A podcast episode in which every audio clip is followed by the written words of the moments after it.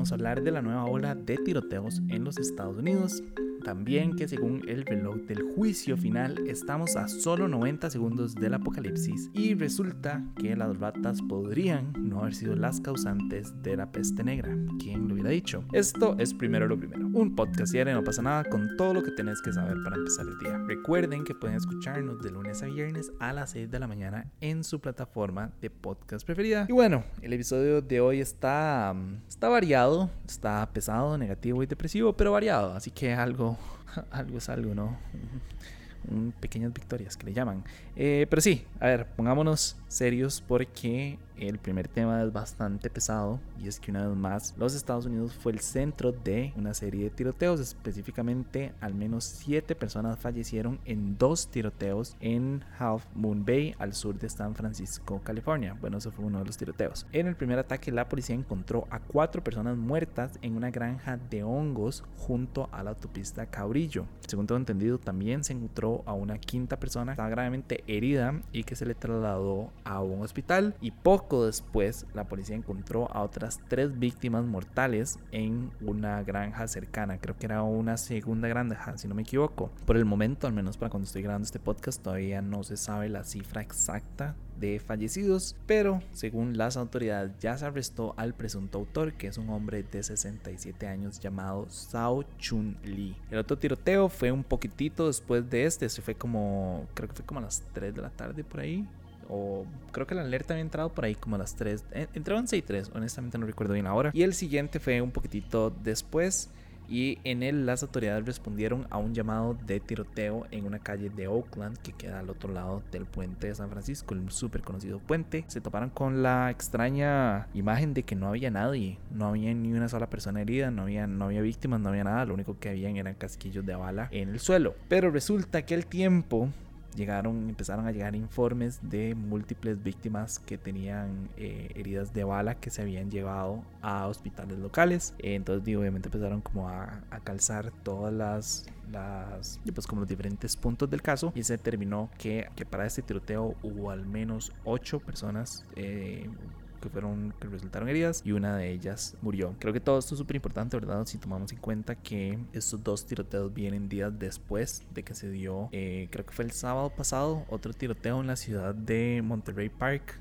en la que un hombre de 72 años abrió fuego durante la celebración del año nuevo lunar matando a 11 personas entonces ah, sí verdad como que como que Estados Unidos no aprende. Eh, Estados Unidos actualmente está pasando por una, y me atrevo a decir, una epidemia de las armas. Yo no entiendo por qué, verdad. Como, o sea, yo entiendo que la gente quiere armas por un tema de defensa propia, pero a la vez no entiendo, o sea, creo que un arma por persona, ¿verdad? O por núcleo familiar es más que suficiente, ¿verdad? No entiendo por qué una persona tiene que tener cinco armas. Cada miembro de la familia tiene que tener cinco. Entonces, como esta glorificación de las armas en los Estados Unidos, a mí en personal me preocupa mucho, ¿verdad? Porque estamos viendo los resultados ahorita. Estados Unidos probablemente sea el país en el que más armas hay per cápita. No tengo el dato, pero estoy seguro. O sea, no me queda la menor duda, ¿verdad? Em, y también obviamente esto ya viene de un tema de, de, de, cultura, ¿verdad? Estados Unidos, em, su industria principal es la armamentista, ¿verdad? Vender, producir armas para venderlas al extranjero en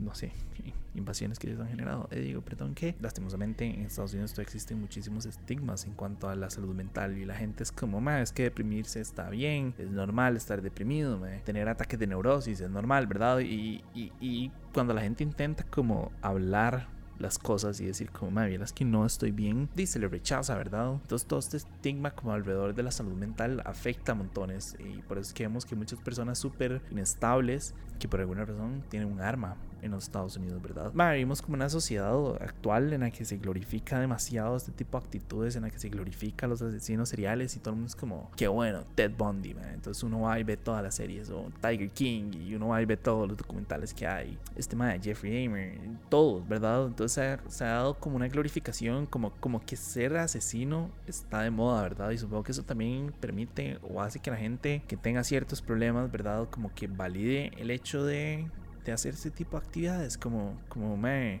si yo mato a alguien, la gente va, a escucharme, la gente va a verme, la gente va a saber quién soy yo, ¿verdad? Entonces hay como demasiadas aristas, demasiadas eh, problemas actuales dentro de la sociedad americana y no solo en Estados Unidos, o sea, eso es un problema del resto del mundo, ¿verdad? Eh, que tenemos que empezar a solucionar. Como sociedad psicológica y emocionalmente no estamos nada bien. Eh, obviamente se ha vuelto menos tabú como todo el tema de la salud mental y todo el tema como de, de, de trabajarse uno mismo para ser su mejor versión, pero igual siguen existiendo este tipo de problemas. Eh, entonces, no sé, honestamente, si me pregunta a mí cuál podría ser la solución al tema de las armas en los Estados Unidos, jamás podría decirles cuál es la solución. O sea, por ejemplo, tengo entendido que este, que este ciudad, Half Moon Bay, eh, es una de las que tiene las las leyes más como fuertes en cuanto a la restricción de armas. La gente tiene que tener permisos tiene que tener 21 años y que tiene que tener un montón de cosas y aún así estamos viendo, ¿verdad? Como de la facilidad con la que una persona puede obtener un arma y disparar. Y ahora también podría ser que la persona se lo trajo de otro estado. Así que, o sea, esos ya son temas aparte, pero, pero creo que la restricción tampoco está sirviendo. Yo no sé si será un tema como de que nada más hay que agarrar todas las armas y desaparecerlas o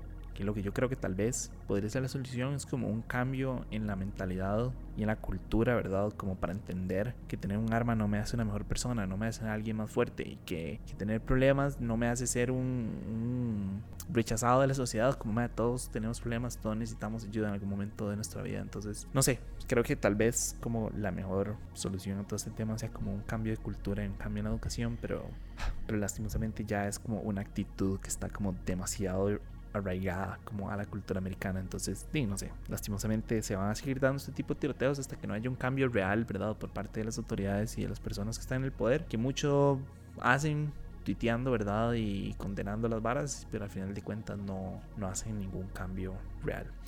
Pero bueno, me fui demasiado right, sorry. Entonces, en temas igual de pesados, resulta que el reloj del juicio final está lo más cerca que jamás ha estado de la medianoche. Actualmente nos encontramos a 90 segundos para la medianoche, que son 10 segundos más cerca de lo que había estado en los últimos 3 años. Una vez que el reloj si no saben qué significa todo esto, una vez que el reloj llegue a la medianoche, significa que estamos en el punto teórico de la aniquilación. Eh, según los científicos atómicos, en gran parte, pero no exclusivamente, la invasión rusa de Ucrania, las amenazas de guerra nuclear, las amenazas biológicas, las enfermedades y la volatilidad climática son las que han puesto a la humanidad en mayor riesgo de aniquilación. Vez para darles un poco de contexto, este reloj fue creado en 1947 por el Boletín de los Científicos Atómicos, mejor conocido como el BAS. Eh, dato súper curioso, entre las personas que estaban en este boletín eh, de los miembros fundadores está Albert Einstein, lo cual me parece súper chido, ¿verdad? Más que nada también tomando en consideración que él trabajó en el proyecto Manhattan, ¿verdad? De la creación de la bomba atómica, entonces como interesante, ¿verdad? Que, él forme parte de esto. Pero sí, la idea de este, em, de este reloj es ilustrar lo cerca que la humanidad podría llegar hasta del fin del mundo. Y lo que se hace es que el Consejo de Ciencia y Seguridad de la BAS, del boletín, convoca a 18 expertos de diversos temas que van desde, no sé, diplomacia, política, ciencia, tecnología, cambio climático, etcétera, etcétera, a dos reuniones bianuales. Eh, conforme ellos van analizando las diferentes amenazas que existen en las catástrofes mundiales, van ajustando las manecillas del reloj, eh, las van acercando o las van alejando de la, de la medianoche, más que nada en función de qué tan cerca estamos de la... Eh, después de la aniquilación. Eh, tal vez como un dato curioso, desde el 2020, si no me equivoco, el reloj se había puesto a 100 segundos de la medianoche, que ya era lo más cerca que había estado de la medianoche, pero con esta nueva hora estamos oficialmente lo más cerca que jamás ha llegado a estar. De hecho, curioso, lo más lejos que ha estado es... Eh, en 1991, que estuvo como a 17 minutos de la medianoche y todo esto pues viene por el fin de la Guerra Fría, ¿verdad? Cuando se firmó el, el pacto de desarmamento de, entre Estados Unidos y la Unión Soviética y bueno, todo este tema es lo que hemos estado más lejos de la, de la destrucción masiva de la humanidad, lo cual, no sé, como que deja mucho que hablar, ¿verdad? Que actualmente 2023 estemos lo más cerca de la aniquilación, considerando que no sé, existieron diferentes cosas como la guerra de Vietnam, como la crisis de los misiles, que es como, creo que fue un momento bastante turbio de la humanidad en la que todo el mundo estaba como súper, no sé, como de los pelos de punta, ¿verdad? Em, y considerar que ahorita estamos lo más alto y lo más cerca es como desalentador.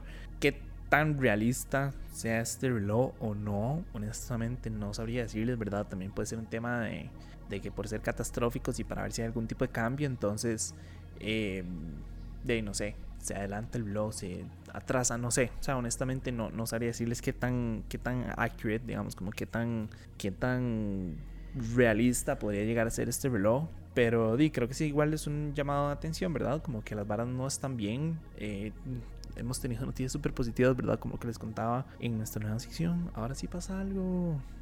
anuncio no pagado. Bueno, mentira, porque es nuestro, entonces nosotros no nos pagamos a nosotros mismos. Pero sí, eh, nuestra nueva sección de noticias, no sé, positivas que se llamaba ahora sí pasa algo. Mentira, sí pasa algo. Eh, lo pueden encontrar en nuestros reels que estamos viendo en Instagram y TikTok por aquello. Pero sí, en uno de esos episodios les contaba, ¿verdad? Como que se supone que de aquí a cuatro décadas la capa de ozono se va a recuperar por completo. Entonces, son como, ah, están pasando horas muy chidas, ¿verdad? Y como cosas muy positivas, pero a la vez están pasando tantas cosas negativas que, que es como, me no sé, como que en la balanza entre cosas buenas y cosas malas es difícil saber como en qué punto estamos. Y entonces después uno ve ese tipo de noticias y es como, ah, como de ahí, estamos cerca de la aniquilación de la humanidad. O que realmente tan cerca estamos de la aniquilación de la humanidad. Yo no sé si, como ya les dije, si esto es por ser fatalistas o algo así, pero pero como no sé, entonces sí como realmente hay amenazas biológicas en este momento. Sé que en algún momento se habló, ¿verdad? Que entre Rusia y Ucrania iban a empezar a utilizar gases biológicos y no sé qué, pero de no sé qué tanto agregan a, esto. Bueno, enfermedades, el COVID, ¿verdad? En China estaba durísimo, pero en el resto del mundo ha ido bajando. Entonces, no sé,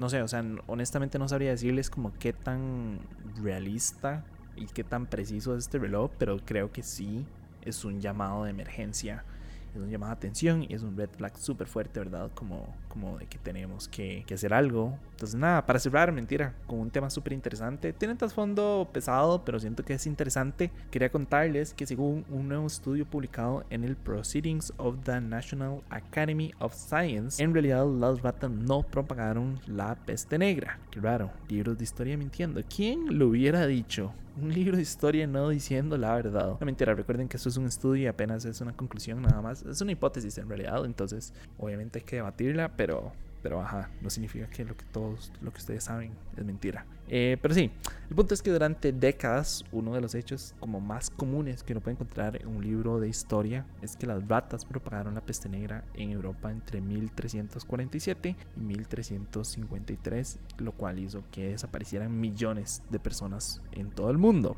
Lo que se decía, ¿verdad?, es que la bacteria que causa la peste, que se llama Yersinia pestis, se mantiene a largo plazo en roedores salvajes y en sus pulgas por un proceso que se llama reservorio animal, ¿verdad? Como que la pulga contagia a la rata y la rata contagia a la pulga, entonces, ¿verdad? Como que se mantienen ahí como en una especie de, de bucle sin fin. Entonces, lo que se pensaba es que la peste se albergó en estos reservorios animales, lo que llegó a desencadenar en pandemias de peste por toda Europa, traídos desde Asia.